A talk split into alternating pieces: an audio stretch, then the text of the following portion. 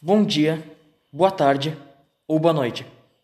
Bem-vindo ao Mil e Um Podcasts, o programa onde eu, João Pedro Perre de Souza, converso com pessoas aleatórias. Mas como eu disse antes, uma pergunta muito curta pode trazer uma resposta muito longa. Para esse episódio, eu tô aqui com um dos donos da Folha do Mate, uh, fazendo uma entrevista com ele. Tu poderia, por favor, se apresentar para... Uh, boa tarde, uh, meu nome é Ricardo Matheus Silberschlag, Trabalho na Folha do Mate há 19 anos, trabalho como diretor administrativo. Uh, minha formação original é engenharia civil, me formei por Santa Maria, Universidade Federal de Santa Maria, no ano de 2000. Uh, trabalhei um pouco na área de engenharia, conjuntamente com o jornal, no, no início da minha carreira, no ano de 2000, 2001. E o jornal foi crescendo, foi tomando uma proporção maior do meu tempo e eu acabei abandonando a engenharia e me jogando de cabeça no mundo da comunicação. E hoje nós temos também, além do jornal, a gente tem a, a plataforma de rádio, que é a Rádio Terra FM também, e também temos as plataformas virtuais, onde é que a gente trabalha, rede social, enfim, sites, esses uh, demais uh, itens do, que hoje tem, tem, tem várias plataformas. Né? Agora vamos começar com as perguntas. Muito obrigado por ter introdução. Uh, agora uma coisa que me chamou atenção, porque muita gente não... Não sei se as pessoas costumam saber que tu tem formação na área de engenharia. Tu já chegou a atuar na área, nessa área? Sim, logo, logo que eu me formei, né, no, no, no ano de 2000, eu atuei por, por uh, cerca de seis meses. Eu atuei como, engen como engenheiro, fazia obras, alguns projetos pequenos, né, foram, foram pequenas obras. Uh, e, e, ao mesmo tempo eu também trabalhava já no jornal, na, na parte da, da, direção, fazendo a parte bem administrativa assim e financeira na época. E com o passar do, dos meses eu acabei a empresa foi se desenvolvendo, foi tomando mais mais meu tempo. A engenharia foi um processo, era um período muito difícil do país no ano 2000. A gente estava com muito pouca obra, tinha tinha realmente poucos projetos acontecendo. E, inclusive, da minha turma, hoje tem talvez dos 20 que se formaram na época de engenharia, tem três atuando na área de engenharia realmente, sabe? Porque era um período difícil do país e a gente acabou não, não tendo muito espaço. E eu, como tive oportunidade na empresa que era da minha família, fui uma associação com meu pai, eu acabei me, me, me, desligando da engenharia, realmente. Mas eu atuei alguns meses e foi bem Sim. prazeroso. É, uma, é, uma, é, um, é um mercado muito legal de trabalhar. Assim. A minha esposa hoje é arquiteta e eu tenho bastante contato ainda com, com a área de engenharia. Né? Meu, meu sogro é engenheiro civil, então a gente ainda acaba falando bastante, claro, sem atuar. Né? Tudo bem, talvez tu já até já tenha respondido, mas para deixar um pouco mais claro, o que, que te levou a assumir o jornal? Ah, são muitos fatores, assim, eu, né, no, período então lá do ano de 2000, uh, o país como um todo, a gente estava num, num, num, momento de crescimento, assim, começando a se desenvolver, mas estava tudo muito difícil, e eu, o meu pai já queria uh, sair da empresa, queria fazer a sucessão, e a sucessão não seria com a minha pessoa, mas com a minha irmã mais velha, que acabou indo morar fora do país bem naquela época que eu me formei. Uhum. E, e, quando eu me formei, meu pai me convidou para trabalhar com ele. Olha, quem sabe tu trabalha aqui. Eu já tinha trabalhado um período Sim. antes, mas eu era muito jovem, eu trabalhava só na área de, de cobrança, entrega de cartas, enfim, as coisas de um office boy, né? Fazia. Isso era, era a minha função. Isso antes de eu, de eu fazer a engenharia. E meu pai me convidou para trabalhar com ele e fazer a sucessão, e eu acabei gostando da área e, e gostei demais a ponto de abandonar a engenharia, que era sempre foi meu grande sonho, e tocar a empresa. A empresa acabou crescendo muito. A gente tinha, na época que, que eu comecei a trabalhar, a gente tinha 18, 19 funcionários, chegamos agora em 75. Então a empresa tomou, um, tomou uma proporção muito grande e o tempo, né? Enfim, a gente acaba, acaba eh, se entregando e o tempo é um fator importante para te priorizar o que, que tu quer, né? Não, não tem tempo para fazer tudo, né? Mas agora tu falou a rádio, a rádio Terra, Terra FM, uhum. tu, tu conseguiu ela faz pouco tempo, né? É, dois anos atrás a gente, a gente recebeu, um pouco mais de dois anos agora, que a gente recebeu uma proposta para fazer um, adquirir a, a Rádio Terra e a gente avaliou, enfim, é um, é um mercado de comunicação também, ele, ele, tinha muito afim com o que nós fizemos, nós fizemos jornalismo, o jornalismo é muito forte na Folha do Mate, sempre foi a veia da Folha do Mate, né? A, a rádio é um pouco mais de entretenimento, né? mas a gente tem buscado fazer na Rádio Terra um pouco mais de jornalismo, implementar um pouco da veia que o jornal sempre teve, né? que é o jornalismo, que é a cobertura local, enfim, a gente tem, tem trabalhado nisso e foi uma oportunidade de negócio. A gente agora está trazendo a rádio aqui para dentro do, do prédio do jornal, isso até é uma novidade, a primeira mão. Né? A gente já anunciou que a gente vai ter essas mudanças, mas enfim, agora já tá, estamos em obras aqui na empresa para começar então, a receber a, a, rádio aqui, tem que ser feito o estúdio da rádio, a gente tem que a, acoplar os lugares para conseguir encaixar todos os funcionários que vão vir da rádio trabalhar aqui no prédio, enfim, para a gente conseguir fazer uma engenharia no negócio e, e obviamente, ter sinergia maior né, entre os setores de, de financeiro, setor de redação, principalmente, tendo uma comunicação maior com a nossa comunidade ainda. Tudo bem, agora que tu mencionou jornalismo, eu, uma das perguntas que eu coloquei aqui, Uh, por coincidência, o podcast pode ser considerado um tipo de jornalismo, ao teu ver? Ah, creio que sim. Quer dizer, tenho certeza que sim. Né? Hoje toda toda toda plataforma ela acaba se tornando de alguma forma um, um, meio de comunicação, né? Um meio de massa. Isso é importante. Eh, as pessoas entenderem, obviamente, quando muito bem feito ou, ou bem feito, ele vai ele vai ter mais valor, né, para as pessoas que recebem, porque a questão principal é a percepção de valor de quem recebe, né? Independente da forma, se tu recebe no meio impresso ou com, com uma rádio ou num podcast no Spotify ou num podcast mesmo que tu pode escutar no site, né? Enfim, uh, eu acho que o meio, o meio que tu está fazendo Uh, ele não é tão importante quanto a recepção de quem está recebendo. Né? essa pessoa que tem que ter o, o valor vai ser dado pela pessoa que está recebendo, né? Ela que vai considerar o que é bom para ela ou não. Então hoje tem muito mais formas de se comunicar como se tinha há 30 anos atrás ou mesmo 15 anos atrás, né? Obrigado. Uh, agora que tu mencionou Spotify, tu acha que os serviços de streaming, como o próprio, podem significar um tipo de uma coisa meio prejudicial às rádios? Tu considera isso? É, de alguma forma, acaba, acaba que sempre são mais meios né, para as pessoas se comunicarem.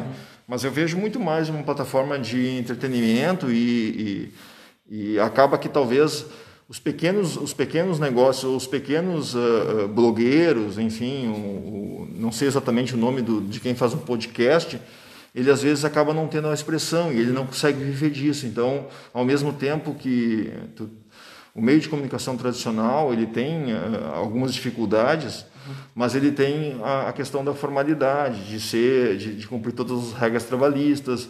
Uh, tem algumas facilidades ainda pela questão de, de ter o, o, a percepção do valor, de, de, ter uma missão, de ter um, um compromisso com a comunidade muito forte.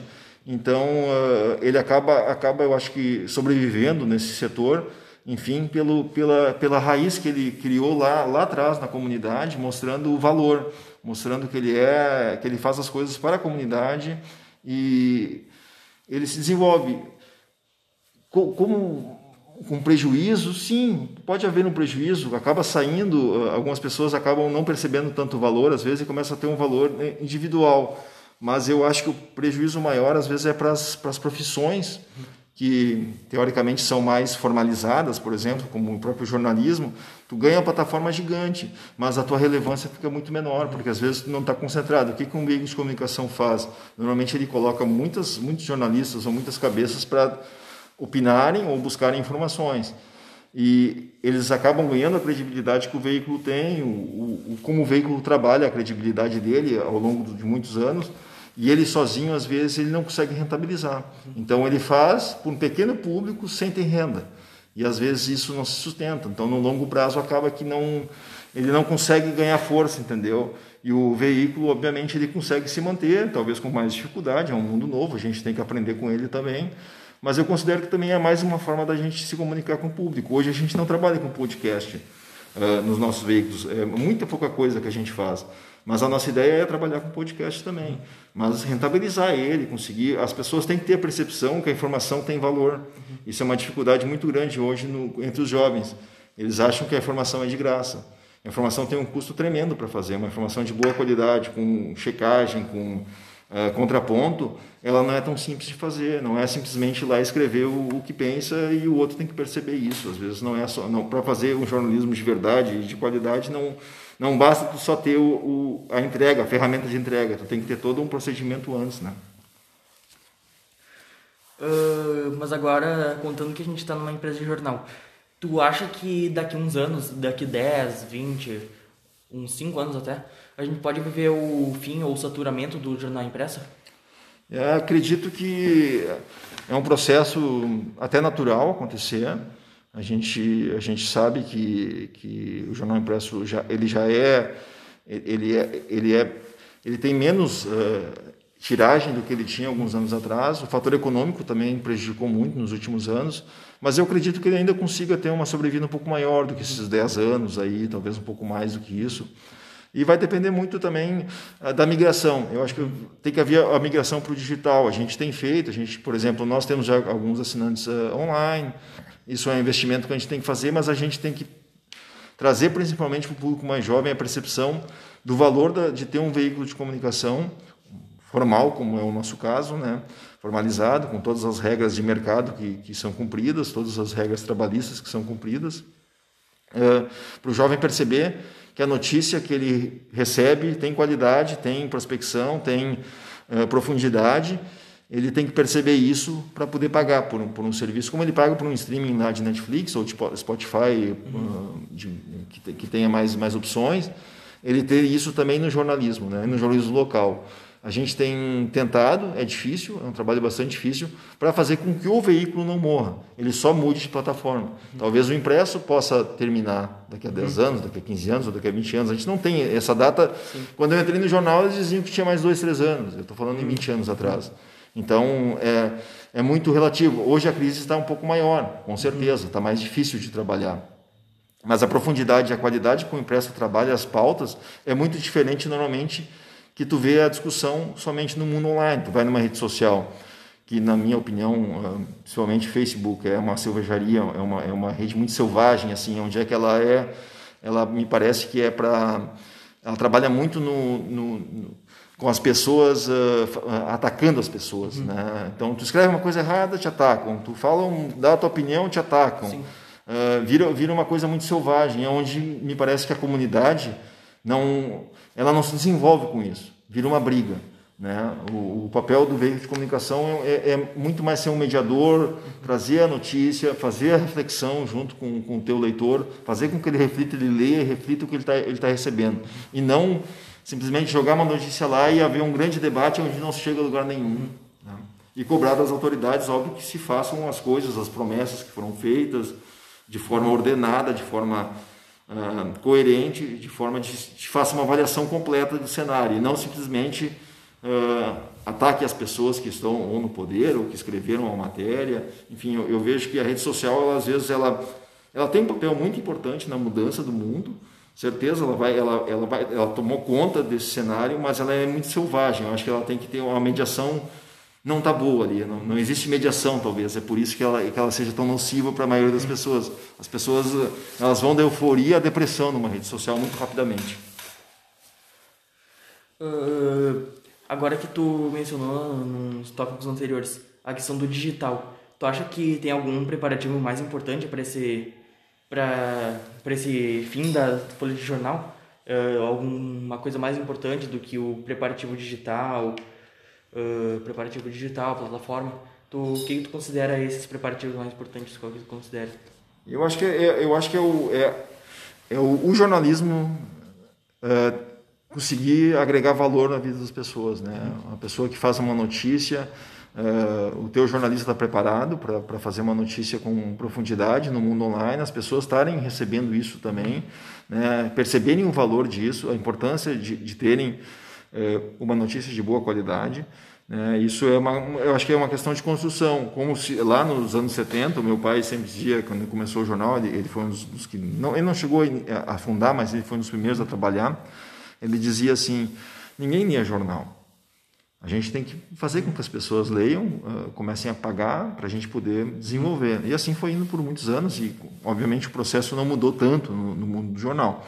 Mas no mundo digital tem uma nova, tem uma nova, um novo momento que as pessoas estão, uh, principalmente o mais jovem, ele não tem essa percepção. Ele tem a percepção do mundo gratuito. Sendo que ao momento que ele começa a trabalhar, tudo que ele, que ele for fazer basicamente é pago. E, e, e, é, porque às vezes a rede, a rede social, a gente não é o. Onde é que está o produto da rede social? O produto da rede social são as pessoas que estão lá dentro. Então nós somos o produto. Né? No jornal, não. Nós, o jornal, o produto é o, é o jornal, é, o, é, é a informação que tu está trabalhando. Então, uh, eu acho que o principal é tu construir um novo um cenário para que as pessoas, que os, principalmente o, o, público mais jovem, entenda da necessidade, da importância de ter um jornalismo uh, coerente, ter um jornalismo de qualidade, né?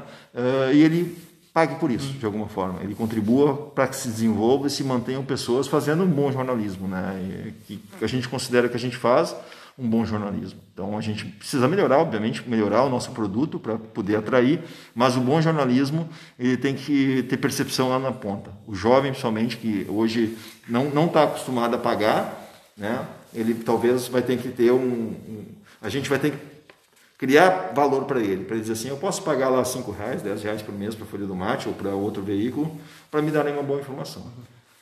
Talvez isso seja um, um cenário mais importante para a gente conseguir fazer, é construir uma imagem, construir um, um valor lá para o outro lado, para a pessoa perceber que ele é importante ele ter um, a informação com qualidade, não simplesmente ele receber uma informação no WhatsApp e ele tem que mesmo checar, ele está fazendo, ele vai ver o veículo que saiu, pá, mas eu vou ter que checar, porque se normalmente tu recebe uma informação da folha do mate, tu não sai checando ela. O que acontece? Tu recebe uma informação lá, Aconteceu, um, sei lá, um acidente em tal lugar. O cara, ele, ele se não sai na folha do mate ou num, num, num veículo tradicional, ele ainda é apenas uma informação. Normalmente tu vira a checagem das pessoas. E quando tu recebe isso da folha do mate ou de um outro veículo tradicional que faz com boa qualidade, ele não checa, né? Ele diz não, essa informação ela tem, é, o cara foi lá, ele, ele deve ter ido lá olhar para mim ou ele recebeu de uma fonte oficial, ele está repassando uma informação com qualidade. Então a gente acaba virando um pouco auditor disso, né? O, o, os veículos tradicionais são um pouco de audit, uma auditoria, digamos, hoje de fake news, né? Mas agora uma pergunta importante relacionada ao momento que a gente está vivendo de pandemia. Uh, os veículos de comunicação, ao ver de algumas pessoas, uh, como noticiário na, na TV, os próprios jornais ou rádio, eles, como eu disse anteriormente, eles são vistos por algumas pessoas como a, a, forma que eles estão noticiando está colocando um, um, medo, pânico nas pessoas uhum. em relação à pandemia. Uh, qual que é a tua percepção sobre isso? É, eu acredito que sim, que principalmente os veículos maiores, uh, porque a gente tem uma questão ideológica que está acontecendo no país, né? E aí a gente não tem como fugir da, da questão política, né? Uhum. Uh, nos veículos menores eu não, não enxergo isso, uhum. né? principalmente os veículos que eu tenho acesso, que são os veículos regionais aqui que a gente, mesmo impressos, ou, ou, ou os, os, digitais. os, alguns digitais que eu acesso digitalmente, né, principalmente jornais, algumas rádios, eu não percebo esse, esse pânico, entendeu? E sim uma questão de passar o que está acontecendo, da gente ter, ter noção, mas não assustar com os números. Uhum. Né? A gente deve alertar as pessoas. Esse é o nosso, é o nosso papel, é dizer, a gente tem que fazer o certo para conseguir ter uma, uma consequência positiva. Né? Uh, os grandes veículos, por uma questão que me parece que está muito clara, que existe uma briga política no país e desde a eleição do, do, do, atual presidente, do Bolsonaro, os grandes veículos se voltaram contra, tiveram perdas muito grandes de receita, né, que não foi o caso dos pequenos, porque eles não tinham essa receita. Para nós, a receita do governo nunca foi importante. Né, principalmente para o nosso veículo, por exemplo. Eu nunca tive receita de mais 2%, 3%. Tem gente que acha que 20% da receita da empresa é governo a gente nunca passou de 3% no total da nossa receita sendo governo. Então a gente não depende dos governos de alguma forma.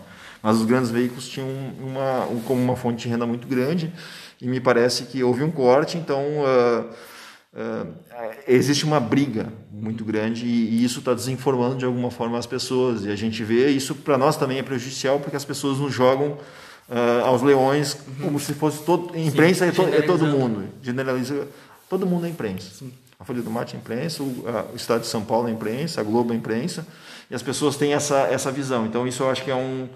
A, a gente está sofrendo com isso também, isso é ruim para nós, né? quando existe a politização do, do, das posições.